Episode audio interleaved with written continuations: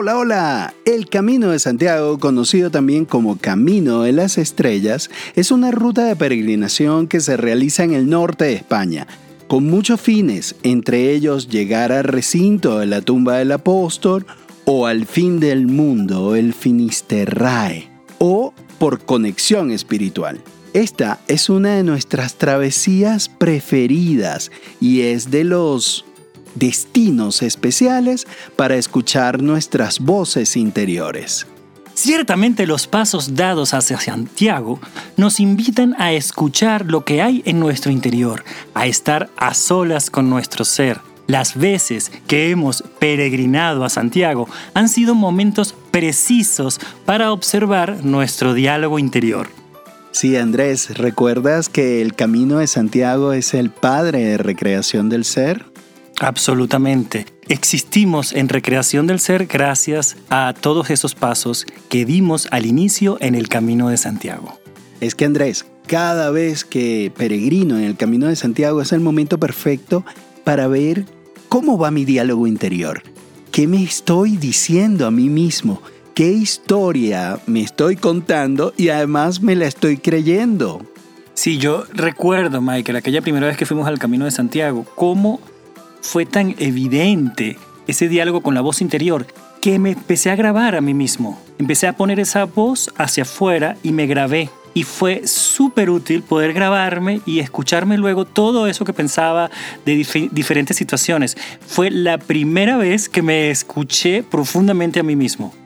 Eso puede ser aterrador, pero fascinante. Y la verdad es que estás tanto tiempo caminando contigo, además de con otras personas, pero estás contigo, escuchándote que no hay manera de, de, escapar de los diálogos de la voz interior. Es que yo siempre digo que el camino te habla, pero es que en el fondo es que tú o yo me empiezo a dar cuenta de todo lo que me digo y algunas veces esas voces en mi cabeza están afirmando o negando o determinando o juzgando mi vida. Oh, es esa conversación interior que la mayoría de las veces o que el camino me permitió darme cuenta que la mayoría de las veces estaban como reprochándome cosas. Qué extenuante es caminar así, Andrés. Sí, y por eso hoy acá en Innerfit queremos invitarte a dar pasos para que te des cuenta de aquello que te estás contando internamente y así poder recrear tu vida somos Andrés Borrás y Mike González. Hoy estás en Inner Fit, el podcast de recreación del ser que te invita a ir más allá. En este momento, imagina que estás andando en peregrinación en el camino de Santiago. El paisaje a tu alrededor es hermoso las praderas y las colinas de Galicia se abren ante ti con su peculiar verde, salpicadas de campos de cosecha o granjas. Sientes incluso que la brisa acaricia tu rostro y puedes respirar en paz. En este hermoso peregrinar, observa también cuál sería tu conversación interior en este momento. De seguro será calmado, contemplativo o pacífico. Eso sería lo ideal. Sin embargo, muchas veces, incluso en un instante de conexión en el camino de Santiago, las voces que habitan en nuestras cabezas aparecen para arruinar la experiencia, comparando, recordando pendientes, criticando, juzgando, voces que lejos de hacernos caminar en paz, nos van enloqueciendo entre tanta paz. Mm, un curioso juego de nuestra mente. ¿Será que podemos detenerlo? O por lo menos quizás bajarle el volumen a tanto agobio mental. O por lo menos también podemos hacer que estas voces nos cuenten algo diferente, algo más nutritivo. Sí, sí, sí, vamos a bajarle dos a la comparación, vamos a bajarle tres al drama, vamos a decirle a nuestro diálogo interior ¡Ey! Vamos con calma, por favor. Sí, ese diálogo interior que es esa voz con la que estamos interactuando constantemente en nuestra cabeza. Esa que crea diálogos internos que influyen en nuestro sentir, hacer y padecer en la realidad.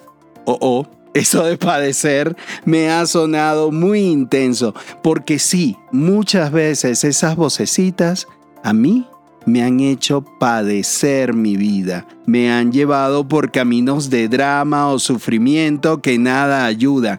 Y como dicen que dijo Buda, que ahora yo dijo, que él dijo, el dolor es natural, el sufrimiento es opcional. Pero ¿qué le parece a ustedes o qué te parece a ti, Andrés, si podemos llevar esta frase a nuestro tema de hoy, los diálogos interiores? Diríamos que nuestro diálogo interior es natural e incluso necesario, pero sufrir por ello es opcional. Oh, andamos muy iluminados el día de hoy, pues. Oh, oh.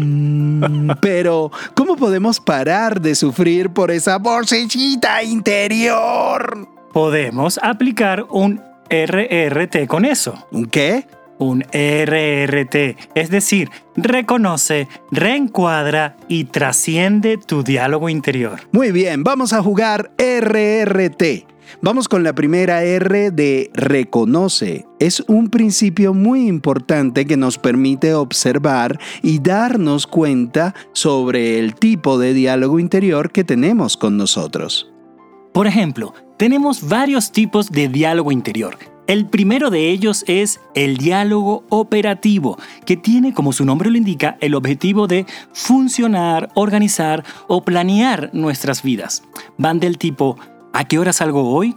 ¿Qué saco uso? ¿Es hora de hacer una travesía con recreación del ser? Estos diálogos están para operar algo en nuestra realidad, en su mayoría no llevan una carga emocional. Su gran aporte puede ser que nos permiten enfocarnos en el presente, en el aquí y el ahora, sin engancharnos, para poder hacer realidad nuestros deseos. Así que es bueno invertir tiempo en este tipo de diálogos, pero sin exagerar, ya que no somos robots. Sí, no todo el tiempo estamos pensando, debo tomar agua, debo buscar, voy, subo, bajo. Así no es la realidad, ¿verdad? Entonces, este tipo de diálogos operativos nos ayudan a organizarnos y responder a las demandas del entorno o a nuestros deseos. También hay otros dos tipos de diálogos que podemos conversar, que a mí particularmente me encanta darme cuenta de ellos, que son el diálogo vigorizante y el diálogo desgastante. Es una dupla así muy angelito, diablito en nuestro interior. El diálogo vigorizante es aquel que nos llena de energía, nos valora, nos permite recordar nuestros logros y refuerza nuestras fortalezas. ¿Recuerdas cuándo fue la última vez que tuviste un diálogo vigorizante, fortalecedor, positivo contigo? Es que esto es como ir al gimnasio. Debemos incluir en la agenda al menos dos momentos en el día para hablar de forma vigorizante con nosotros, para darnos chismes buenos de nosotros, con hacer que, que nuestras voces interiores sonrían y, y nos digan que esto es para disfrutarlo, o mejor aún, que esta vida es para disfrutarme. Y ahora está el malo de la partida, que es importantísimo reconocer el diálogo desgastante. Uy, es que solo decir su nombre ya, ya me cansa.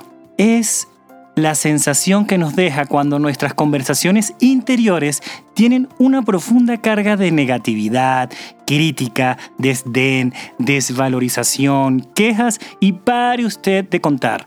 Lo peor de todo es que pareciera que nos gusta estar en desventaja frente a esas voces que nos quitan energías y ganas de avanzar.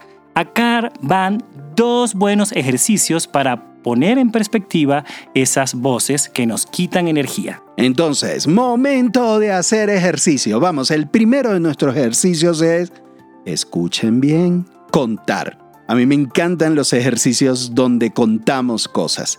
Fíjense, Vamos a hacer un conteo durante una semana de cuántas veces nos descubrimos teniendo una conversación de baja energía con nosotros mismos. Así, al final de la semana podemos observar cuánto fue ese número y vamos viendo y vamos a hacer eso durante unas tres semanas o más. Ya va, ya va, vamos a recapitular. Te vas a ir dando cuenta por una semana cuántas veces tuviste un diálogo desvalorizante o desgastante contigo. Y lo vas a notar y vas a hacer eso durante una, dos o tres semanas más.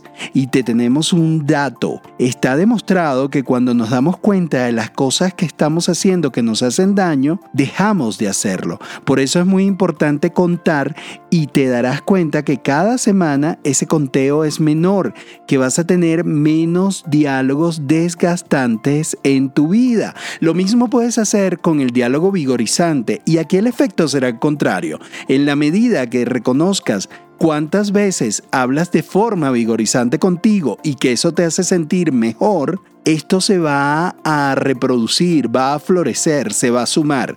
Entonces, contar está muy bueno porque permite que el diálogo desgastante disminuya y que el diálogo vigorizante aumente. Así es, Michael. Y continuando con los diálogos, hay que tener mucho cuidado con exagerar el diálogo desgastante, porque puede llevarte a establecer diálogos internos confrontativos, los cuales te predisponen a estar constantemente peleando contigo o con el mundo. la persona que se ponga frente a ti va a ser una excelente oportunidad para confrontarte.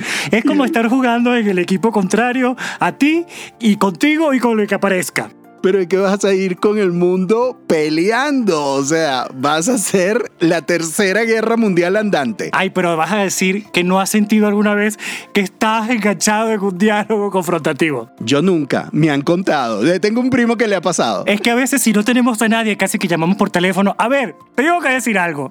Estamos buscando a alguien con quien confrontarnos. Porque lo peor del diálogo confrontativo es que pareciera que tiene una hipótesis que tú tienes que validar. O sea, sí, los demás no me quieren entonces tienes que buscar de una u otra forma validar esa hipótesis. Qué desgastante. Sí, es cuando la mayoría de nuestras conversaciones interiores están en pelea o en extrema desvalorización hacia nosotros, hacia el mundo o hacia las circunstancias. Lo que nos hace andar desde la víctima, en una constante reivindicación, buscando a alguien que nos valide. Estamos buscando, fíjense qué interesante, buscamos esa confrontación para tener el escenario perfecto para decir, él me hizo, pero se nos olvidó quién inició ese diálogo.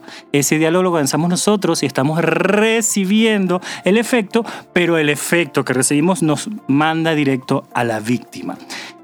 Si ese diálogo está exagerado, si ese diálogo siempre aparece en tu vida, pim, pim, por favor, llama ya a un profesional de la salud mental para darle criterio de realidad a esa confrontación y tener una vida más pacífica. Es hora de decirle a nuestra voz confrontativa interior, oye, ¿qué tal si hacemos las paces? Y da pie a justamente esa primera R del RRT, que es reconocer. El primer paso siempre para sanar cualquier cosa es reconocer. Y en este caso, el primer paso para sanar las emociones es reconocer. Y reconocer qué tipo de conversación interior estamos teniendo es muy importante para poder darnos cuenta de las creencias que estamos sembrando, de las historias que estamos viviendo y de las inmensas oportunidades de transformación que existen para nosotros cuando cambiamos el enfoque de nuestra vocecita interior. Claro, esto suena maravilloso. ¿Qué piensas, Michael, de todo esto? Mis voces interiores están aquí diciendo, eh, eh, O, y, A, tengo de todo. Tengo tanto la vigorizante que está diciendo, oh, muy buena información. Vamos a contar cuántas veces nos hablamos bien. La confrontativa que está diciendo, ah, eso no funciona, eso no va a funcionar y el desgastante que dice, ay, sigamos quejándonos. es que además, cada una de esas voces tienen una ganancia secundaria que es, pero eso es tema de otro. Por favor, no te adelantes porque quedan dos episodios más de voces interiores. Así que, bueno, ¿qué tipo de diálogos quieres tener contigo entonces? ¿Un diálogo organizativo, operativo, funcional, o ese diálogo vigorizante que te eleva, o un diálogo desgastante, o peor aún, un diálogo confrontativo en donde vas peleando con el mundo. Mm, yo creo que totalmente me pongo todo mi enfoque en un diálogo operativo y vigorizante. La verdad, eso de andar en drama y desgaste y buscando a alguien con quien pelear, ya está sobrevalorado en mi vida. Por favor, vamos a decirle a nuestras voces interiores que el drama y la pelea es parte de la temporada pasada. ¿Tú qué crees? Sí, ya de verdad, es desgastante. Y yo creo que la verdad, reconocer que estamos desgastados en una conversación es muy sencillo si nos damos cuenta de cómo está nuestro ánimo en ese momento. Así que bueno, a ser creativas y creativos. Hoy nos dimos cuenta del poder que tiene la capacidad de reconocer nuestra narrativa interior, de descubrir hacia dónde vamos con lo que nos estamos contando. Por eso te invitamos a seguir estos episodios de Inner Fit porque la siguiente R será la R encuadre y la T trasciende para así recrear tu diálogo interior en todo este proceso.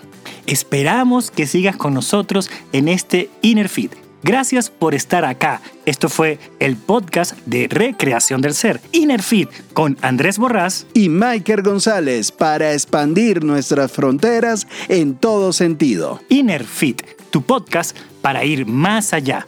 Escucha este podcast en todas tus plataformas favoritas. Da me gusta, recomienda, comenta, pregunta y mantente en sintonía de toda esta experiencia. Así que en lugar de estar conversando con tus voces interiores, escucha Innerfit y coméntanos algo para que hables con nosotros. Sigamos en contacto con Innerfit, tu podcast para ir más allá. Hecho está. Sellado está. Bendecido está.